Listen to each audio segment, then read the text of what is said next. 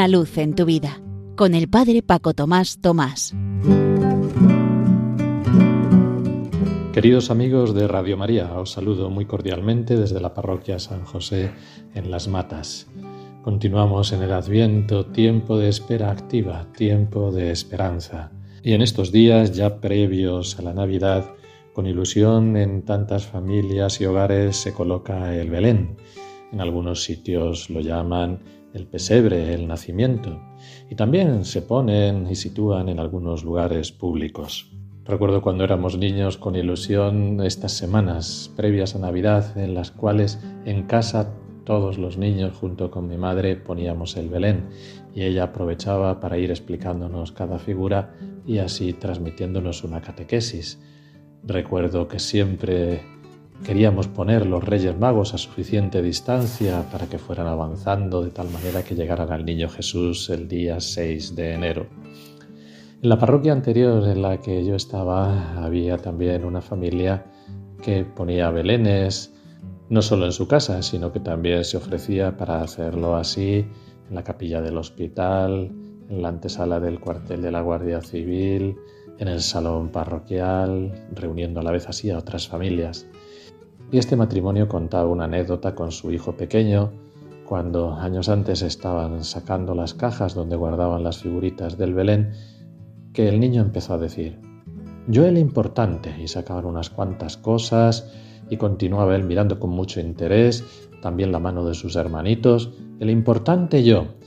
y no paraba de repetirlo y se acercaba a ver lo que había sacado cada uno, yo el importante,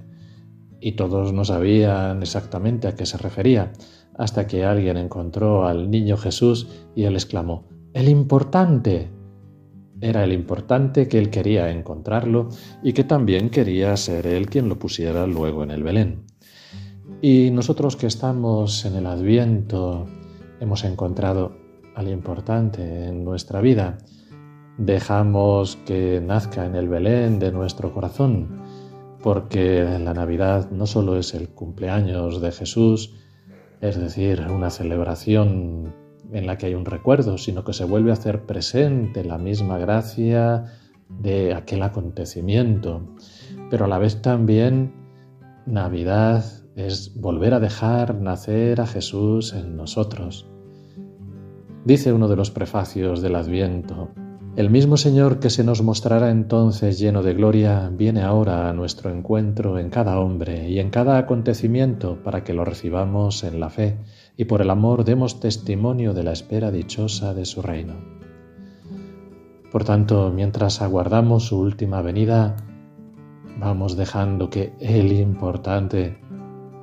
se haga encontradizo con nosotros y nosotros lo buscamos, a lo mejor en un rato de oración en meditar despacio la Sagrada Escritura,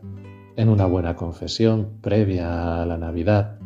en decir cómo lo vivimos nosotros cristianamente, en preparar una oración bonita para la cena de Nochebuena, poder participar sencillamente en una pequeña lectura del Evangelio, entronizar al Niño Jesús, cantar un villancico y llevar la imagen del Niño Jesús desde el Belén al centro de la mesa.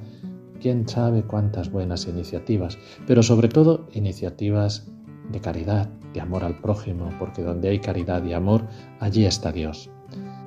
Por ejemplo, podemos tratar de reconciliarnos con alguna persona que hace tiempo que no vemos o que ha habido un cierto distanciamiento, o visitar con alegría a los abuelos o cualquier otro familiar, sobre todo si está enfermo,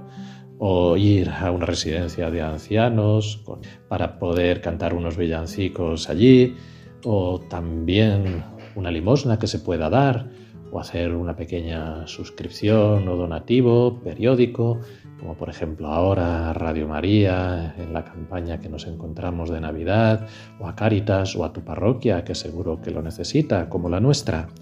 Que dejemos entonces así que el importante nazca de nuevo en nuestro corazón y en nuestros hogares y en los ambientes en los que nos movemos. Que todo esto, así como este ratito que hemos pasado juntos, sirva para lo que tiene que ser todo, para gloria y alabanza de Dios. Una luz en tu vida, con el Padre Paco Tomás Tomás.